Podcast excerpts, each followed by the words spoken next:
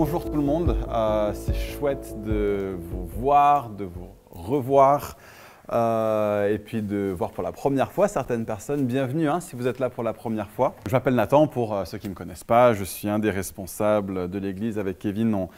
On, est responsable de Fireplace ensemble et c'est vraiment, vraiment une joie de pouvoir prendre ce temps ce matin.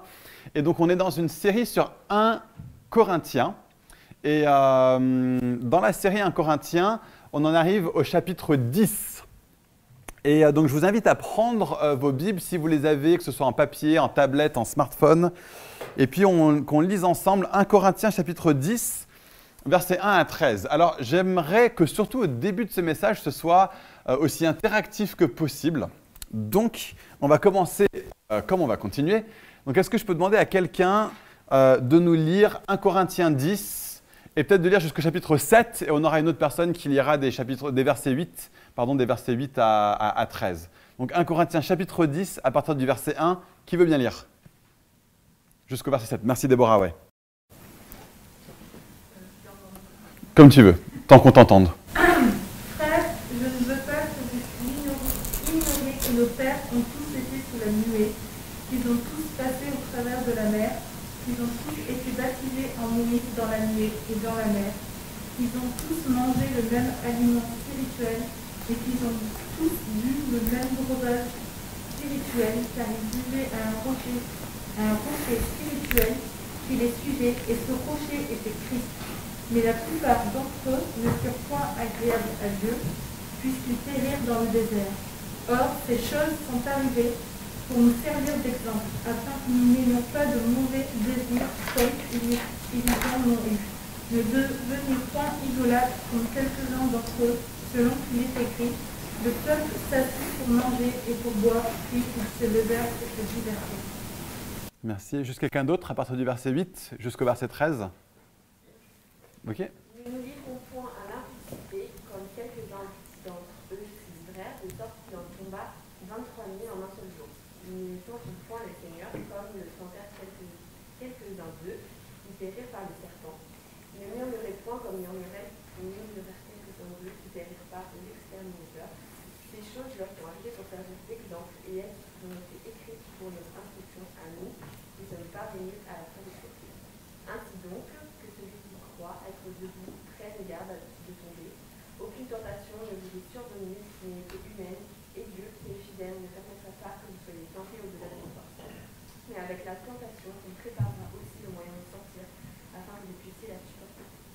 Trop bien. C'est bon, merci, c'est jusqu'au verset 13. Parfait. Alors, euh, dans ce texte, Paul, il commence euh, avec euh, quelques petites choses. Il, parle en fait de l'expérience de personnes qui ont vécu des centaines d'années avant lui.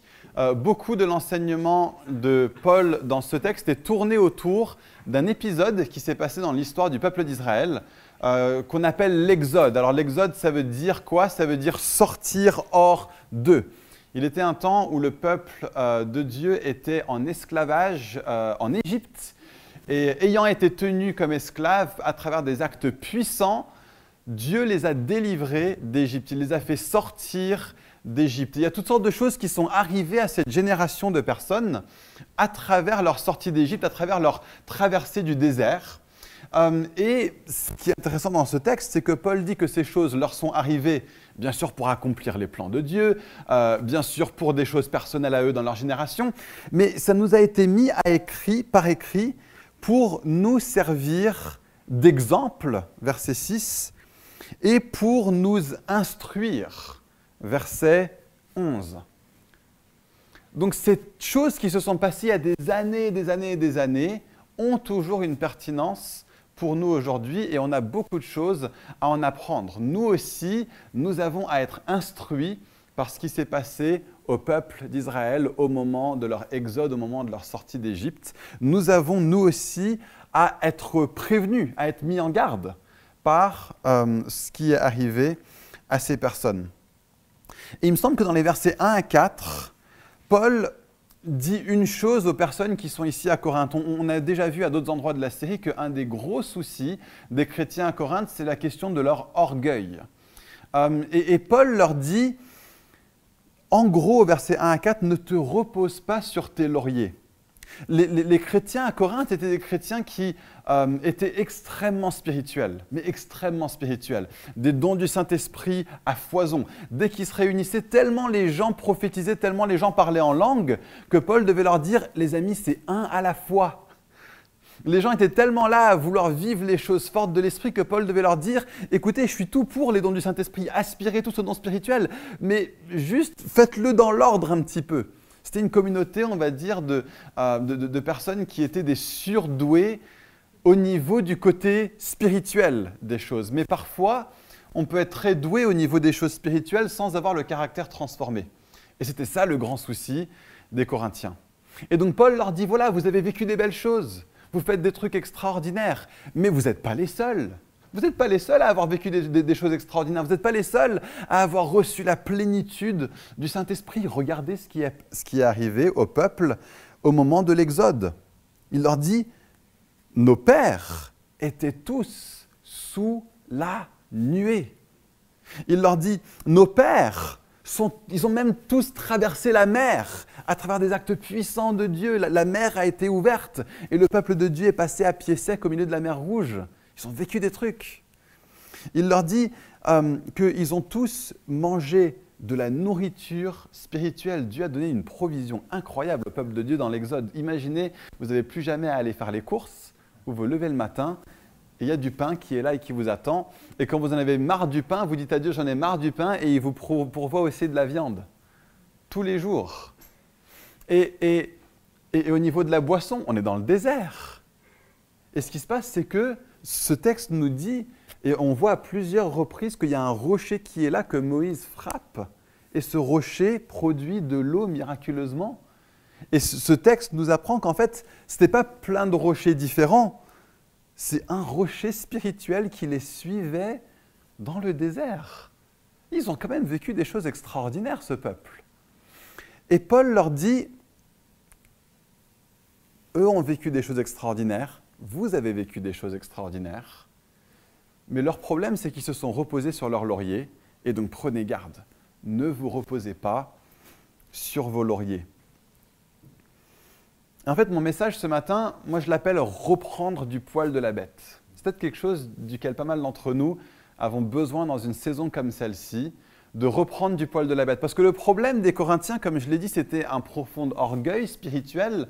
Peut-être que ce qui se passe beaucoup dans nos vies à nous en ce moment, c'est pas tant qu'on est marqué par un orgueil spirituel, peut-être plus qu'on passe par des saisons et de façon tout à fait compréhensible, où on est plus marqué par une sécheresse spirituelle ou par un, euh, euh, oui, une absence de vécu de choses fortes. Nos circonstances en ce moment font que ce n'est pas aussi simple de vivre les hauteurs et les grandeurs de choses peut-être même que vous avez vécues dans votre vie. Et donc nous, notre problème, c'est pas autant de nous dire, mais nous aussi, on a vécu des choses super, il n'y a rien de mal qui va nous arriver. Peut-être que notre problème à nous, c'est plutôt de nous dire, mais je sais même pas en fait si Dieu a encore quelque chose de prévu pour moi. Je ne sais pas en fait si euh, ces choses qui sont arrivées au peuple, bonjour, bienvenue, euh, aux, choses qui sont passées euh, au, peuple par le passé peuvent nous arriver à nous aujourd'hui. Je pense que notre problème, c'est moins de nous dire, mais nous, on vit des choses fortes avec Dieu. C'est plutôt de nous dire, mais les choses fortes que eux vivaient par le passé, je crois que c'est peut-être plus pour aujourd'hui. Donc, on pourrait commencer aujourd'hui en nous rappelant des différentes choses qui sont arrivées au peuple de Dieu. Et Paul est en train de dire dans ce texte aux Corinthiens, eux aussi l'ont vécu ça veut dire que les Corinthiens étaient en train de vivre quelque chose de similaire, étaient en train de vivre quelque chose de semblable. Donc est-ce que on peut juste lire quelques versets qui nous parlent des différentes choses auxquelles Paul fait référence?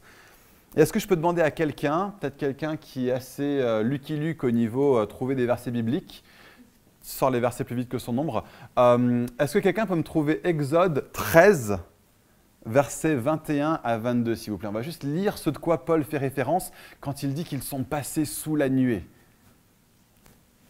Exode 13, 21. Ouais, vas-y Joël, Luc et Luc.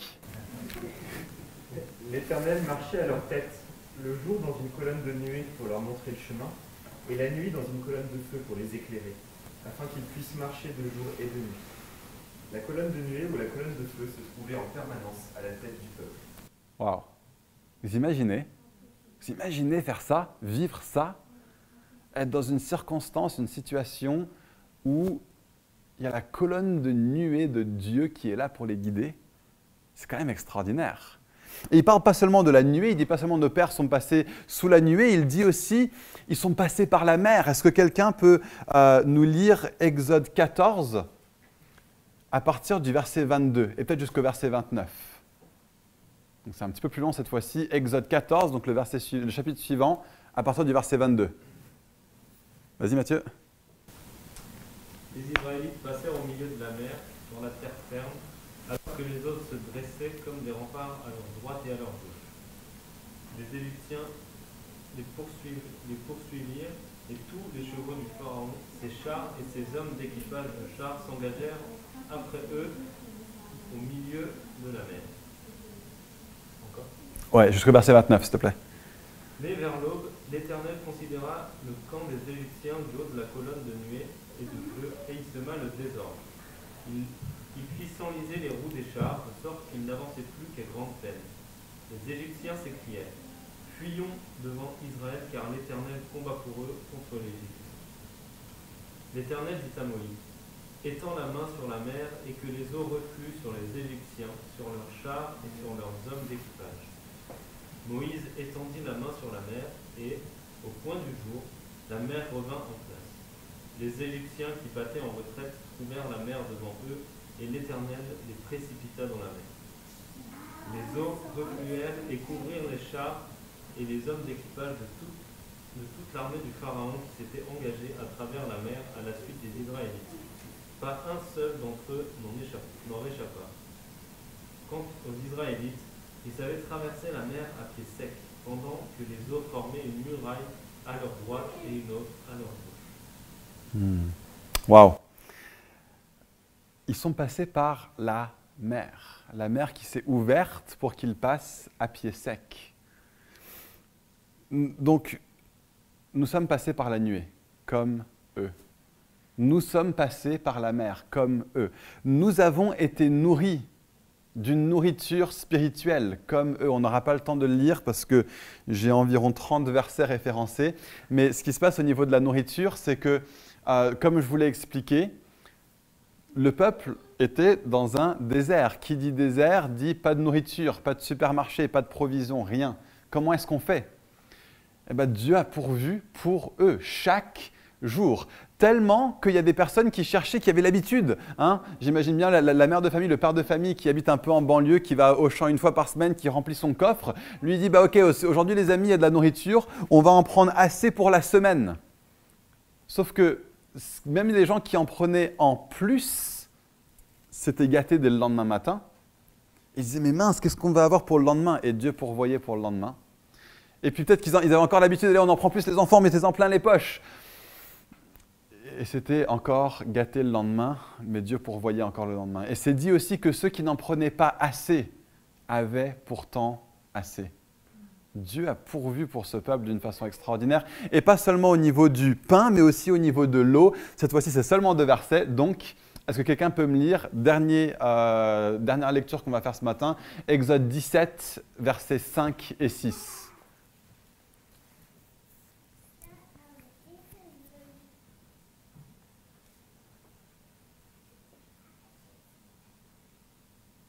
Ouais. Et l'Éternel répondit à Moïse, Passez devant le peuple et compte avec toi les anciens d'Israël, et compte en ta main les verges dont tu frappes le fleuve, et marche. Voici, je me tiendrai devant toi, là, sous les rochers, en herbe, au rêve. Et tout frappera les rochers. Il en sortirait, sortira de l'eau, et le peuple, et le peuple boira. Boira, ouais. Boira. Moïse fit donc ainsi aux yeux des anciens d'Israël. Waouh. Moïse fit ainsi aux yeux des anciens d'Israël, en public, le miracle. Vous savez, toutes ces choses sont des événements qui se sont réellement passés mais toutes ces choses sont aussi des images de quelque chose de bien plus grand qui nous est arrivé. Et peut-être que dans une saison où, plutôt que de se vanter des choses extraordinaires que nous, on a, comme le font les Corinthiens, peut-être que nous, on a besoin d'être rappelés de ces fondamentaux. Ces choses qui sont arrivées au peuple d'Israël sont des images de ce qui nous est arrivé à nous de bien plus grand. Nous avons été conduits par la nuée de quoi est-ce que ça parle, cette colonne de nuée qui guidait le peuple par le jour et cette colonne de feu qui guidait le peuple la nuit? Bah, C'est une image de cette réalité extraordinaire qui est le cas pour chaque personne qui est née de nouveau, pour chaque personne qui a donné sa vie à Jésus. Vous avez été rendu vivant par le Saint-Esprit. Jésus a dit, à, à la fin de sa vie, il a dit, je m'en vais et je vous envoie un autre consolateur qui sera avec vous et il vous conduira dans toute la vérité. Il vous rappellera ce que je vous ai dit. Nous avons en nous, si vous êtes chrétien, et on, a prié ce matin pour plus de fois, peut-être qu'on a besoin de, le voir une fois de plus. Si tu es chrétien, tu as le Saint-Esprit qui vit en toi. Le Saint-Esprit de Dieu habite en toi. Rends-toi compte de l'énormité de cette affirmation. C'était le plan de Dieu de toute, depuis le début de la création. Dieu a toujours voulu être avec les hommes. Et dans le jardin, il était avec eux. Et alors que les humains ont désobéi dans le jardin, la présence, ils ont été coupés de quoi? Surtout la présence de Dieu. Et Dieu a continué à trouver des moyens pour être avec le peuple. Colonne de nuée, colonne de feu. Et puis il a demandé, bâtissez-moi une tente. Il, est venu, il a fait sa présence dans la tente qu'on appelait le tabernacle. Et ensuite, il y a un temple qui a été construit. Et Dieu est venu par sa présence puissante pour être dans le temple. Et après le temple, Jésus est venu lui-même. Et la Bible nous dit, la parole est devenue chair. Jésus est devenu chair. Il a vécu parmi nous plein de grâce et de vérité. Et Jésus, enfin, le, mot qui est utilisé par Jean peut être euh, associé au mot tabernacle, cette tente qui était là. Jésus est venu pour être la présence de Dieu avec nous. Et nos yeux ont vu sa gloire, la gloire comme celle du Fils unique venu du Père. Et Jésus a dit, je m'en vais, je vous envoie un autre consolateur. Dieu est venu et il, il est toujours maintenant avec nous. Si tu es en Christ, Dieu lui-même habite en toi. Le Saint-Esprit n'est pas juste un esprit d'un autre Dieu. Le Saint-Esprit est Dieu lui-même. Celui qui a créé l'univers, les étoiles, tout le reste habite en toi, habite en moi. Nous sommes la demeure du Dieu vivant. Est-ce qu'on se rend compte de ça? Est-ce que nous vivons nos vies fort de cette réalité? Est-ce que ça affecte qui nous sommes au quotidien? Est-ce que ça affecte qui nous sommes alors qu'on sort de chez nous? Est-ce que ça affecte qui nous sommes alors qu'on interagit les uns avec les autres? Revenons à ce fondamental. Eux, oui, sont passés sous la nuée. Nous avons Saint-Esprit de Dieu qui vit en nous. Deuxième chose, tu es passé par la mer. Tu es passé par la mer. La, mer dans euh, le, euh, la, vision symbolique juive, la mer est symbole de chaos, voire même symbole de mort. On voit en permanence les, les, vagues se déchaînent, les eaux montent contre moi. Il y a beaucoup de langage comme ça dans les, dans les psaumes. C'était vu comme étant l'endroit d'où vient le chaos. C'était vu comme l'épicentre du chaos. C'est un endroit que les humains contrôlaient extrêmement peu à l'époque et aujourd'hui encore. On a beau essayer, on n'arrive pas à contrôler les vagues et les flots de la mer. La mer était symbole de chaos et même symbole de mort. Et la mer par laquelle ils ont passé, ce n'était pas juste n'importe quelle mer, il y avait un nom précis qui se souvient du nom de la mer par lequel le peuple est passé, la mer rouge. Est-ce que ça nous rappelle quelque chose d'autre Le fait que cette mer soit appelée la mer rouge, une fois de plus, est un symbole de quelque chose d'autre qui est arrivé. Il y en a un qui est passé dans la mer, qui est passé dans la mort. Et par sa mort et par son sang qui a coulé, nous qui sommes en lui, nous avons été baptisés en lui. On voit que Paul fait ce lien. Il dit ici, eux, ils ont été baptisés en Moïse. Paul est clairement en train de dire quand il passe par la mer, c'est un symbole d'un baptême. Nous avons été baptisés d'un baptême bien plus grand. Non, on n'a pas été baptisés en Moïse. Nous avons été baptisés en Christ. Christ est mort. Et par sa mort, il a permis à ce que toute notre condamnation, à ce que toute notre honte soit éradiquée et soit enlevée. Et si nous sommes en Christ, alors nous sommes aussi morts en Christ. Quiconque a été baptisé en Christ est aussi mort en Christ. Et nous avons été recouverts, nous sommes passés à travers le sang de Jésus, par lequel nous avons le pardon de nos péchés. Nous vivons nos vies dans une position de non-condamnation absolue devant Dieu. Nous ne sommes pas condamnés. Parfois, on peut avoir l'impression d'être en profond échec. Personnellement, ma, vie spirituelle n'est pas ce qu'elle devrait être. Ma dévotion pour Dieu n'est pas ce qu'elle devrait être. Reviens à la croix. Reviens au fait que tu as été baptisé en Christ et que tu es maintenant vivant avec Christ. Tu es passé par la mer. Revenons à ce fondamental-là. Tu as été nourri de Christ. Ce texte nous dit que cette nourriture était une nourriture spirituelle. Alors elle était spirituelle dans le sens où elle était surnaturelle. Et l'eau était aussi spirituelle dans le sens où c'était surnaturel. Mais Paul fait un lien encore plus grand. Il dit que cette, eau était cette nourriture était spirituelle, que cette eau était spirituelle et que cette eau était Christ. Alors est-ce que c'était Jésus lui-même? À, nouveau, c'est un langage qui est un langage symbolique. On est en train de dire, cette réalité-ci nous parle de façon très forte d'une réalité qui est bien plus grande. Lorsque Dieu pourvoyait chaque jour du pain pour nourrir les hommes et les femmes qui traversaient le désert, c'était un fait réel, historique, mais c'était bien plus grand que ça.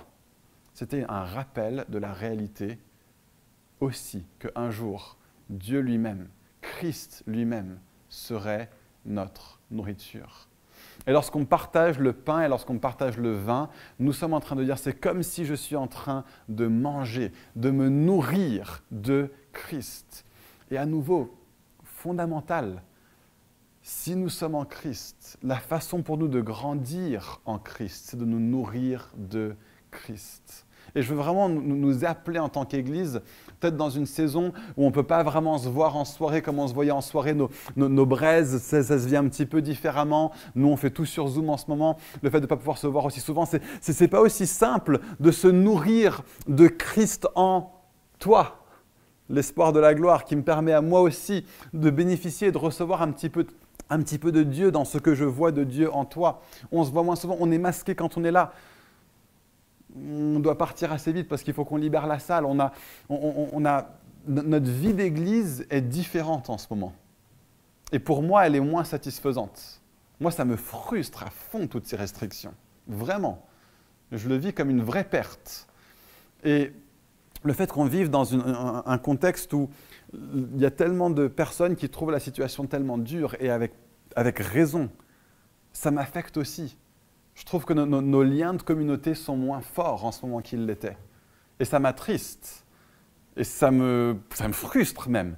Et en même temps, en même temps, est-ce que ce n'est pas une saison pour nous d'apprendre à nous nourrir de Christ plus fortement même que jamais auparavant? La, Bible dit euh, encouragez-vous les uns les autres. Et quel encouragement on reçoit les uns de la part des autres. La Bible dit supportez-vous les uns les autres. On peut porter nos fardeaux les uns des autres. Mais il y a peut-être aussi des saisons, et peut-être que celle qu'on vit en ce moment, c'est une saison où on peut aussi apprendre à dire, mais est-ce que je suis capable aussi de puiser en Christ, en Christ, et de me nourrir de Christ, et juste ma relation avec Christ. Et je crois vraiment qu'on on est appelé dans cette saison à développer une relation personnelle avec Dieu qui est plus forte qu'elle n'a jamais été auparavant. on ne sait pas combien de temps ça va durer encore, on ne sait même pas s'il n'y aura pas un autre confinement qui va venir. On ne sait pas ces choses. Mais il y a une chose que nous pouvons savoir. C'est que peu importe ce que les circonstances nous réservent, Christ, lui, ne change pas. Christ reste une nourriture. Et il y en aura assez chaque jour. Et plus que ça, on ne peut pas faire des réserves en avance. Pas faire des réserves en avance. On a besoin de plus de Christ chaque jour. Et pas seulement de nous nourrir de Christ. Ce peuple a été abreuvé de Christ. Ce peuple a été abreuvé de Christ. Et, donc, à nouveau, une fois de plus, je veux vraiment vous encourager. Soyons des hommes et des femmes qui vivons profondément au niveau de notre louange personnelle. Soyons de, ceux qui prenons du temps, mais quotidiennement, pas seulement pour nous abreuver de Christ à travers sa parole, à travers la Bible, mais aussi de, de boire profondément de qui est Jésus. Prenez du temps dans le silence. La discipline du silence est extrêmement importante. Parce que tellement souvent, on peut venir devant Dieu on peut lui parler, lui parler, lui parler, lui parler, mais on ne prend pas le temps de le contempler. On ne prend pas du temps pour juste boire qui il est. Et c'est un petit peu parfois comme des conversations téléphoniques, où tu parles, tu parles, tu parles, tu parles, et après tu raccroches, tu n'as pas eu une conversation. Euh, mais, c'est plus que ça. Enfin, je pense que nos, vies de prière, où on prend juste un petit peu de temps pour parler à Dieu euh, depuis, euh, le, depuis chez nous jusqu'à l'arrêt de bus ou jusqu'à l'arrêt de métro ou de Transilien, si c'est que ça notre vie de prière, je pense que ça va pour un ou deux jours. Il n'y a pas de souci, il y aura des jours où on n'a que ce temps-là à mettre de côté.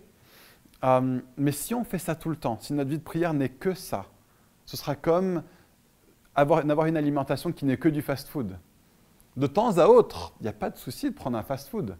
Euh, mais si on, ne fait que ça de notre alimentation, on finira par être en carence et puis en surcharge à d'autres endroits aussi. Euh, et, c'est ça aussi, nous sommes un peuple qui a le privilège d'être passé sous la nuée. Appuyons-nous sur Christ en nous. Appuyons-nous et buvons et, vivons dans cette réalité. Laissons-nous guider et conduire par le Saint-Esprit au quotidien. Et vivons dans cette réalité qu'il n'y a pas de condamnation. Dieu ne nous condamne pas et nous avons libre accès à sa présence. Il est allé jusqu'à mourir pour nous. Et nous sommes les graciés de Dieu. Ceux que Dieu a pardonnés, ceux pour qui il a donné sa vie, ceux pour qui il a donné son Fils. Et nous sommes baptisés en Christ. Et mangeons de Dieu, mangeons de Christ, mangeons de sa parole, mais profondément, suffisamment pour nos besoins quotidiens. Et pas en se disant, ouais, je vais faire assez aujourd'hui, ça me durera la semaine. Non, mangeons encore et encore et buvons encore et encore. Et vraiment, je vous garantis, je suis en train de me prêcher à moi-même. Moi, je sais qu'au niveau de certaines des disciplines, j'ai été, euh, beaucoup trop en, mode fast-food ces quelques dernières semaines. Et, je, lis ce texte et je me dis, mais eux, ils avaient toutes ces choses et ils s'en vantaient et Paul les a prévenus de plein de choses. Moi, j'ai l'impression que je ne suis même pas en train de les vivre et donc je ne peux même pas m'en vanter en fait. Et, je suis en train de dire, mais revenons à ces choses fondamentales. Le texte parle ensuite du fait de, oui, nous avons toutes ces choses, mais faisons attention. Peut-être que vous êtes dans une situation ce matin où vous vous sentez fort au niveau spirituel. Peut-être que vous êtes là et vous dites, mais pour moi, c'est la pêche. Pour moi, je m'attends à ce que Dieu fasse des grandes choses. Je suis en mode, euh, Seigneur, fais des miracles par-ci et par-là. Et puis, je vais dire un truc, il y a un mort qui va se relever. Peut-être que vous êtes comme ça ce matin. Peut-être que vous êtes là et puis, je suis en train de placarder sur vous une sorte de morosité spirituelle que vous, qui n'est pas du tout votre expérience. Peut-être. Si c'est le cas, ce texte est là en train de vous dire, faites attention à ne pas tomber. Faites attention à ne pas dire, OK, je suis un chrétien génial, pump it up. Et maintenant, je vais juste me laisser aller au niveau de ma vie sexuelle. Ce texte en parle très clairement. Au niveau du fait de me reposer, de, de, de, tellement avoir Dieu comme un majordome au niveau des choses spirituelles et au niveau des choses miraculeuses, que finalement, je vais développer de l'idolâtrie dans ma vie. Peut-être qu'il y a des personnes ici où, pour vous, Dieu est surtout et avant tout un pourvoyeur de miracles. Si Dieu est un pourvoyeur de miracles, alors Dieu n'est pas votre Dieu c'est les choses qu'il vous donnerait par miracle qui sont votre Dieu. Et Dieu n'est qu'un moyen, un majordome. Peut-être que c'est votre cas et ce texte nous met en garde face à ça. Il y en a d'autres, ce texte nous met en garde face à des, attitudes où on pourrait être là en train de se plaindre, se plaindre de Dieu, se plaindre des circonstances. Il y a ce peuple qui se plaignait de Moïse. Peut-être que ça, par contre, ça, moi en tout cas, je sais que ça peut me toucher. Et, ce texte nous met en garde. Le, fait de vivre dans une attitude constante, de chercher la petite bête, de chercher à se plaindre, de chercher qui a fait mal quoi, etc., c'est constamment, on est là en train de dire, bah, euh, je vais d'abord toujours pointer le doigt autre part quand il y a un problème, ne pas voir que moi aussi, il y a des choses qui doivent changer en moi, Mais toujours dire, bah, le problème, c'est les autres. Un tel m'a dit, une telle a fait, un tel n'a pas fait, un tel a trop fait, un tel a dit qu'il allait faire, mais il n'a pas fait. Et donc on pointe toujours le doigt sur les autres lorsqu'on est en train de se plaindre des autres, et, et ça nous empêche en fait d'être dans une posture où on peut nous-mêmes se regarder et se dire, est-ce qu'il y a des choses en moi aussi qui sont appelées à changer, qui sont appelées à grandir, qui sont appelées à être transformées? Et, une autre chose sur la plainte, c'est qu'un esprit de plainte est l'inverse d'un état d'esprit de reconnaissance. Un état d'esprit de plainte est un état d'esprit qui dit je, présume que je mérite d'avoir telle chose et si je ne les ai pas, eh ben, j'ai le droit de me plaindre. Alors qu'un état d'esprit de reconnaissance reconnaît ben, de toute façon, euh, le monde ne me doit rien, Dieu ne me doit rien. Tout ce que j'ai, même le peu que j'ai, si j'ai peu, le peu que j'ai, je le méritais même pas. Ce qui me conduit à une attitude de profonde reconnaissance. Si on se trouve à être très rapide à se plaindre, peut-être qu'on a quelque chose à faire au niveau de notre cœur en ce qui concerne la reconnaissance. Et donc ce texte finit avec ça ainsi que celui qui pense être debout prenne garde à ne pas tomber. Je pense qu'on on est pas mal en France en général, pas que à Fireplace, en France en général, à avoir besoin de se dire bah, mets-toi debout. Mais, peut-être qu'on est dans une situation où on, est là et puis on pense être debout. Mais si, on pense être debout, c'est une situation qui est très dangereuse. Prenez garde à ne pas tomber. Et ce ce que Dieu recherche, c'est un cœur qui est humble. Et même un esprit abattu. Dieu recherche un cœur humble et un esprit abattu. Ça, il ne le méprise pas. Mais Dieu s'oppose à l'orgueil et il fait grâce à ceux qui sont humbles. Donc si nous pensons que nous sommes debout, prenons garde à ne pas tomber. Mais si nous nous complaisons dans le fait de ne pas être debout, laissons ce texte nous rappeler ses fondamentaux et nous remettre debout, nous remettre sur pied, nous faire reprendre du poil de la bête spirituellement. Tu es passé sous la nuée. Tu es passé par la mer en Christ. Tu as été nourri de la nourriture spirituelle. Ce, 1 Corinthiens commence en disant Vous avez été bénis de toute bénédiction spirituelle en Christ. Et vous avez été abreuvé de Christ. Ce rocher a été frappé pour que nous puissions boire de Dieu. Et je veux juste finir avec ces derniers versets que dit le texte. Ce dernier verset que dit le texte, c'est ces questions de, des tentations qui nous ont assaillis. Ce texte dit les tentations qui vous ont assaillis sont communes à tous les hommes. Pensez à ça. On peut parfois penser que le monde s'acharne sur moi de façon particulière. Oh, ma vie est plus terrible. Ce qui m'arrive à moi, personne d'autre la vit. Le, texte est en train de dire ce que nous vivons en ce moment, les tentations par lesquelles nous pouvons nous trouver assaillis sont communes à tous les hommes. Et il y a une promesse ensuite qui vient. Il y a une façon de dire, hmm, levons, les, levons les yeux, ne soyons pas si nombrilistes, ne soyons pas dans l'apitoiement sur soi. Mais au-delà de ça, il ne permettra pas que vous soyez tentés au-delà de vos forces. Avec la tentation, il vous donnera le moyen d'en sortir et la force de le supporter. Je pense que ce texte parle d'abord et avant tout de contexte de péché. Hein. C'est des choses qui ont été mentionnées au préalable dans le texte. Peut-être que vous êtes là, vous êtes face à une situation où vous dites, mais c'est trop fort, c'est plus fort que moi, c'est trop fort pour moi, c'est trop dur pour moi. La Bible nous dit, il n'y a pas de tentation à laquelle Dieu n'ait pas donné une porte de sortie. Mais décidez ce matin que vous allez prendre la porte de sortie. Mais je pense aussi, nous pouvons être tentés euh, par l'apitoiement sur soi. Nous pouvons être tentés par le fait de nous complaire dans le fait de dire, bah, ok, c'est une saison peut-être où spirituellement, je me sens moins euh, vivant que d'habitude, et je vais juste dire, bah, ok, je vais rester là-dedans. Ça peut être une tentation. Ce texte nous détaille tellement de choses qui sont pour nous des portes de sortie. Le Saint-Esprit est pour nous une porte de sortie. alors qu'on reprend du poil de la bête. La présence de Dieu en nous. Appuyons-nous, revenons à cette réalité que Dieu lui-même vit en nous. Que Dieu lui-même vit en nous. Son Saint-Esprit est vivant à l'intérieur de chaque personne ici si vous êtes en Christ. Et si vous n'avez jamais accepté Jésus dans votre vie, peut-être que ce matin c'est l'opportunité. Peut-être que vous vous dites, bah, j'avoue que ça semblerait plutôt pas mal d'avoir le Saint-Esprit en moi en ce moment. Dieu nous fait une promesse par rapport à sa présence. Mais il nous dit, il vit en nous par sa présence dans ceux qui acceptent Jésus comme leur Seigneur. Si vous êtes prêt à dire ce matin, j'arrête, ok, j'abandonne, je, passe les rênes à Jésus. Jésus vient et il dit, ok, maintenant que tu veux que ce soit moi qui dirige ta vie, je vais vraiment le faire et je te donne toute la puissance pour ça. Et si vous avez déjà donné votre vie à Jésus, vous avez la puissance du Saint-Esprit en vous.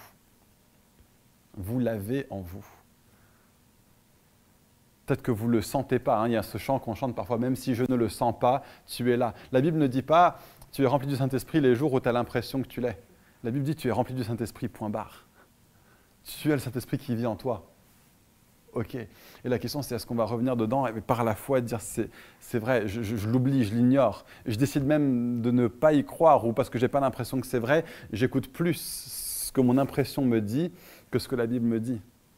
Appuyons-nous une fois de plus sur le Saint-Esprit, reprenons du poil de la bête au niveau de la présence du Saint-Esprit en nous.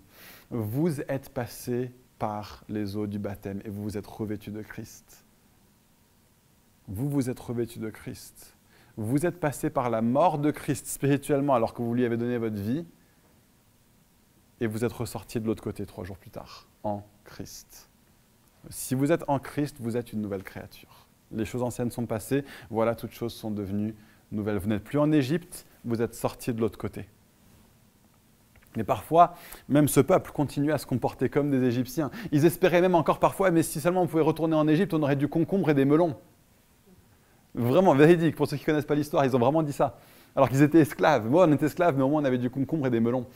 Et, ce texte nous dit, mais, mais, vous êtes baptisés en Christ, vous êtes sortis de l'autre côté. Et vous n'êtes plus en Égypte. Vous n'êtes plus en esclavage à vos péchés. Vous êtes sortis de l'autre côté. Et vous êtes maintenant libres en Christ. Souvenons-nous de ça. Reprenons du poil de la bête au niveau de la réalité que nous sommes en Christ. Nous avons été nourris de Christ. Vous avez été bénis de toute bénédiction spirituelle dans les lieux célestes en Christ. 1 Corinthiens 1, verset 5. Est-ce que on va reprendre du poil de la bête là-dessus, au niveau du fait de nous nourrir quotidiennement, quotidiennement de Christ? J'ai besoin de ce repas, j'ai besoin de cette communion avec Dieu, j'ai besoin d'entendre sa parole. J'ai besoin de me nourrir non pas de pain seulement, mais de toute parole qui sort de la bouche de Dieu. Et est-ce que nous allons reprendre du poil de la bête au niveau de notre communion d'amour personnel avec Jésus? De prendre des temps dans le silence, de prendre des temps. Peut-être que peut-être ça vous aide de juste aller sur un site web avec des paroles de chant que vous connaissez. Peut-être que vous n'avez pas de paroles qui vous viennent. Prenez un psaume, chantez un chant, chantez un cantique. Mais prenons du temps pour boire profondément de qui est Dieu, de nous délecter de cette source qu'il est en nous. Les amis, je crois qu'on a besoin plus que jamais, dans une saison où il y a tellement de sécheresse, qu'on la ressent en nous, que les autres autour de nous la vivent, et qu'elle est même placardée sur nous à tellement, à tellement d'égards.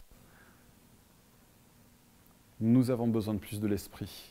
Nous avons besoin de revenir à l'Évangile. Nous avons besoin de plus de la Bible et nous avons besoin d'une vie de prière centrée sur Dieu plus forte encore.